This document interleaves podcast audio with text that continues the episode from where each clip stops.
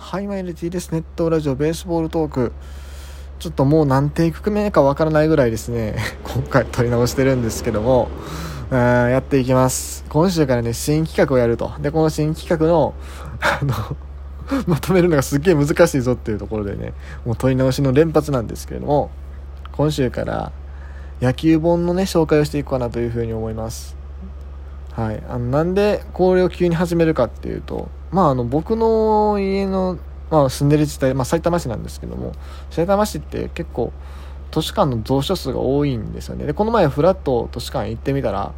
結構野球本あるやんってなって。それちょっと、それやったら、これ毎週1冊ぐらいね、なんか、適当にピックアップして、それを読んでみたら、読んでみてこうやって撮ったらね、面白いかなというふうに思いまして、え、ー、と、始めてみたんですけども、あの、うまく喋るの難しいなって今通過してる しかも12分っていうね、この枠の中で、喋るの難しい。正直喋り始めるまで、12分、持つかなって思ってましたけど、これもう余裕で足らないです。はい。ま本によるかもしれないけど、今回紹介する本に関しては少なくとも僕は、時間足りんぞこれと思ってます。ので、えっ、ー、と、もうさっさと行きたいんですけども、まず今回紹介する本、こちらです。えー、開き直る権利、侍ジャパンを率いた1278日の記録、朝日出新聞出版から出てる、えー、著者は国保弘樹さんです。まあ、つまり2017年の WBC までのまあ4年間ですね。それをまあ主に綴られた本になります。結構その時の裏話ですね。がいろいろ載ってる本で、まあ読んでて面白かったんですけども、あいくつか気に気になったというか特にね、まあ面白かったポイントいくつかあって、ちょっとメそのね、メモだけさらって読んでいくと、まず5つぐらいポイントがありますと。えー、人事の話、それから特にまあ権藤さんの話、で、あと、ホークスの話、抑えの話、4番の話。まず人事、話からいくと、まずね、あの侍ジャパンの監督になると、国母さんがしたいつだったかって話なんですけども、なんと、国母さん、新聞報道でこれ知ってるんですね。マジかと。なんかさ、自分が来年構想外になるっていうね、話を選手がこう新聞で知るっていうのは、まあ、聞かない話でないんですけど、監督になるでそれあるんかっていうね。しかもこれ、監督候補でさ、何人かこう名前出てくることあるじゃないですか。あの、次期監督に、誰々し、有力、ある、何々し、何々しも候補みたいな、ね、そんな感じじゃなくて、もう、国防さんズバッて来てたらしい。うん。で、そしたらなんか朝からメールだのなんだのがいっぱい来てたと。でもマネジメント事務所に問い合わせても、なんかそんな話があるらしいけど、ようわからんわみたいなね 感じで、うん、来てたと。でも、まあ NPB からしたら、NPB からしたらっていうかまあ、国母さんは正直もう断れない状況だったと思うんですよ。まあ本人は最初あまり前向きじゃなかったみたいだけども、なぜ NPB にはオースターハルっていうカードがありますから。王さんだよね、WBC1 回目の時の、えー、日本代表監督であり、そしてね、あの、ホークスでは長年、まあ、国母さんとのね、あの、一緒にやられてた、一緒にやってたっていうか、あの、まあ、王さんが監督で、国母さんが選手でっていう立場でね、ずっとされてたんで、そりゃ、打診されたらもう、断りようがないよね。断れんよね。うん。っていうところで、えー、まあ監督に就任した。でそっから人選がねまだいろいろ面白くて結構ねあの国母さん自身が就任要請した方っていうのもいるし NPB とかからまああ NPB ちゃうかこれ。読売か。読売新聞社の推薦とかで、えーと、入った方もいらっしゃるということですね。はい。俺読んでて驚いたんですけど、稲葉さんってあれなんですね。現役選手やりながらジャパンの代表の打撃コーチされてたんですね。まあ最後の1、2年とかまあ、だったと思うんですけども、実はそんな感じだったんだなって。あとそう、矢野さんね。矢野さんが、まあ途中で、あの、阪神のコーチになるタイミングで抜けてるんですけども、途中までね、あの、ブルペンコーチでされてたんですよ。で、その、まあ、あの、エピソードもね、まあ、別にその矢野さんと国母さん接点はなかったんだけれども、あの、ちょっとしたエピソードで、あの、矢野さんって高学心あるあるんだなっていうことに感心されたことも高知長編の一員って書いてあるんですけど、まあ、ここについてちょっとこれをねあの深く喋るとまた時間が足りないんでカットするんですけども そのエピソード調べてみるとああっていう感じだったんですがちなみに国母さんはそっちの方ではないみたいです。ただそのまあ言っちゃうか言っちゃうか要 はなんか国母さんとあるまあなんか著名人の方なんですかね。その方対談されたと。でそれがあの書店では売ってない雑誌に掲載されてたんですって。でそれをあの矢野さんが読んでたらしくグラウンドでその国母さんに会った時にその雑誌は見ましたよって声かけて、まあ、国母さんはその、ね、雑誌を読んでることに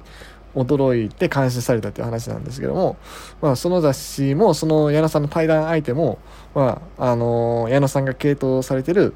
そっち方面の方やったと。調べてみたら。ね、うん。まあ、別にそっち方面が必ずしも悪いってわけではないんですけどね。別にあの試合終了後にいきなり色紙出さんかったら別に何でもいいんですけど。はい。ね。っていう話もあったりですね。まあでも人事関係で言うとそう権藤さんの話が面白くて権藤さんね途中から入られてるんですけどもすごい国母さんがこう権藤さんに信頼されてるなっていうのとあと権藤さんにこう依頼するまでの過程面白かったしあと権藤さんの推薦でジャパンに入られてるピッチャーがね結構いると。結構まあ3人か。藤浪とそれから、えーと、中日の岡田それから日本ハム宮西この3人がねあの権藤さんの強い推薦で書いてあったね。まあ藤浪なんか確かにまあ前年悪かったけども彼のキャリアを考えたっていうのは分かるし岡田はねほんまに権藤さんのお気に入りやったみたい。です権藤さん確か中日でコーチとかされてたっけされてたよね。なんかあれあまた人のこと言わんとこ。うん、でもなんかすごい推してますよと、うん、そうですね。そうやってたんですね。やっててでもそのなんだ。先発にアクセントが生じてまあ降板した際のまあどうにでもなるような便利屋的な意味で入れてたと、うん、いうところとか。あと宮西に関しては全然あ国母さん 国母さん結構ひどいこと言ってるんですけどね。本音を言えばあの程度の球威で大丈夫なのかなと不安はありました国母 さんには全くそのなんだ宮西の凄さの感覚っていうのは分からないって言ってたんですけども権藤さんの言葉を信じて選びましたって書いてありますね。なかなか はっきりとでも不安って書いちゃうあたりがね面白いなと思ったんですけど、ね。であとえー、っとゴンドさんの話もそうだしあとはそうホークスね。ホークスの選手を最初ベースにしようかなっていう話があったらしいんです。それはその侍ジャパンの就任要請を受けた時の話。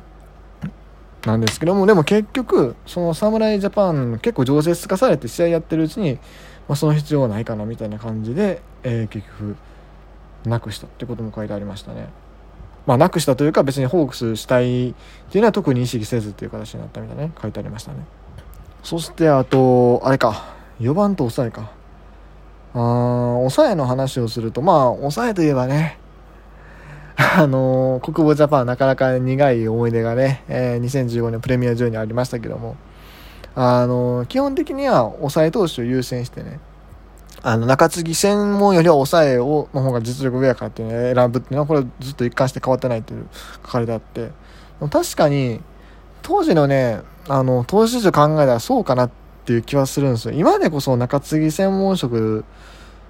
で、こう、結果を上げてる投手が増えたと思うんですけども、当時は、うん、まあ、いるにはいたんです、全然。あの、宮西とか、当時は中継ぎやってた増田とかね。いるにはいたんだけれども、でもサイの方がうん上上っていうかさあれたかなっていうか多分今って外国人の抑え増えたんかなっていう気はする。当時より、まあ、当時もいたんですけどもオスンファンとか。あいたんですけどもその頃よりは今の方が抑えの投手の方が多い気がする。あとなんだろう。当時よりも投手力が充実してる球団っていうか、まあ、ブルペンの層が厚い球団っていうのはほんまに熱くなったっていうかなんだそのブルペン力の格差がなんか生じてる気はするんですよね今の方がね。そう。だからその優秀な中継ぎ投手を選ぶ方がいいっていう事例も増えたのかなっていう気がしなくもなかったりでもちょっとそれはあんま関係ないかな。うん。でまああと4番です。4番の話ね。おかわり君がね実は2015年のプレミアの時は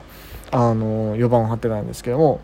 もともとまあ国母さん中田翔をねずっと4番でっていう話だったんです。それをあのおかわりに変えたっていうところのエピソードがねまた面白かった。あのー、まあ、高校の先輩で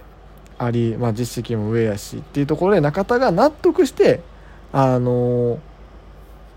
4番から降りられるってていう意味でおかわりやったっていうね。確かにそれをすごいうまいこと考えてるなって思いましたね。うん。そうあともう一個これね。国母さんの常に意識されてること。ベテラン選手が手本となるチームは強い。これねこれもう12球団でも同じことは言えるんですけども。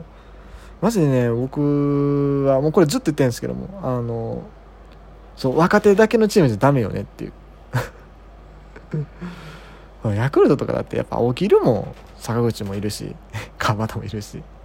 ね。そうそういうところをしっかり大切にされてるやなっていうのはこの本を読んで改めて